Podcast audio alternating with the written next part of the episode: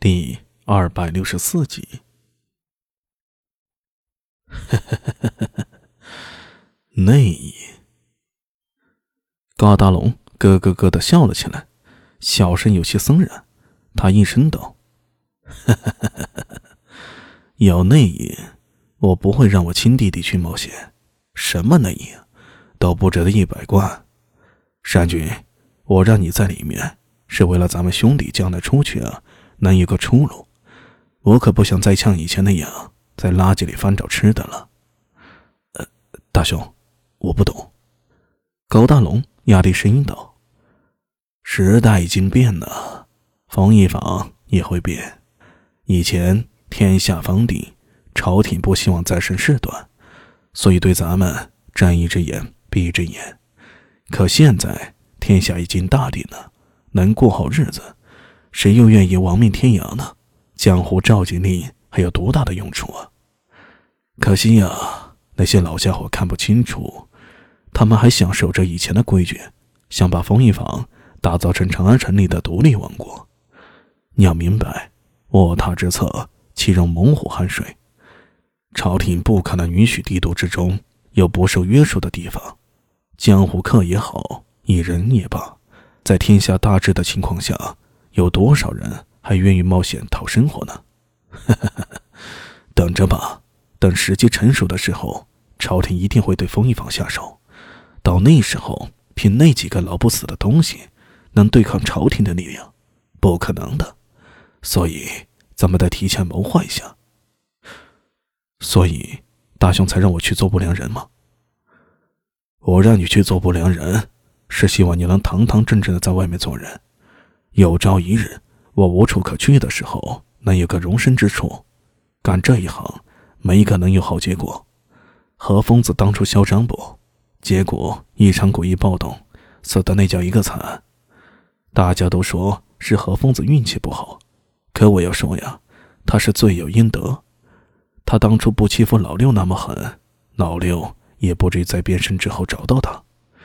我可听人说了。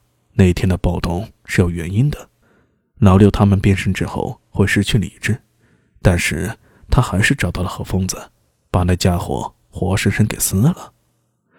山君，我希望你不但能够在衙门里站稳，还希望你以后少跟风一坊的人联系，有什么事情我帮你做，趁着这个机会跳出去，你明白吗？高大虎真正的看着高大龙，鼻子有点发酸。眼眶有点湿润。大兄，至于你说的那个苏大为，怕不简单。不过，你说裴新简把那鬼宅给他，让我有些看不透。按道理说，裴新简大可以给其他的宅子，却偏偏给他一座鬼宅。要么裴新简想让他死，要么他有本事镇住鬼宅里的鬼物。若是后者，也就给我把他的大腿抱紧了，咱兄弟以后的前程说不定就落在他的身上。高大虎有些糊涂，但还是用力的点了点头。那我要不要派人盯着使团？这件事儿你别管，我会安排人去做的。另外，和那个周良搞好关系，他和苏大为是朋友，若他有什么难处，能帮就帮一下。好朋友就是这么出来的。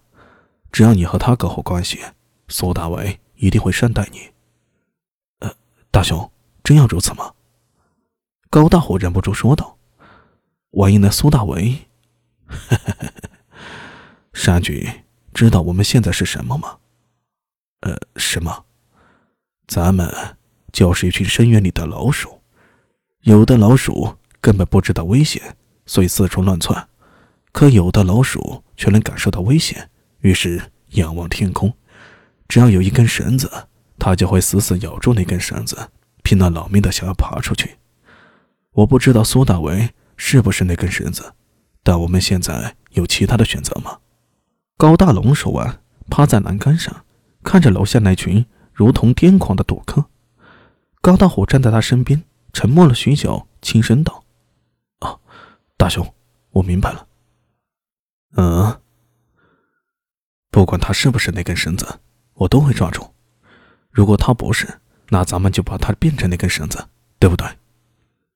高大龙笑了，虽然他笑起来也会让人觉得阴森，但是高大虎却从那阴森中看到了一丝欣慰。我在聚德坊买了一处房子。啊，以后没什么事儿，别回来，在外面安身下来。你呢，给我早早找个姑娘成婚，给我生一个大胖侄子，哥比什么都开心。有什么事情啊，我会让小桑找你。有什么解决不了的麻烦，也可以让小桑通知我。只要我能帮忙，一定帮你。咱们兄弟俩一起努力，早些日子爬出去，然后就能堂堂正正的做人了。高大虎听完，用力的点了点头。高大龙则拍了拍他的肩膀，慢吞吞的往外走。他的脚有点不好，走路一瘸一拐的，但是每一步却走得很稳，一步一步。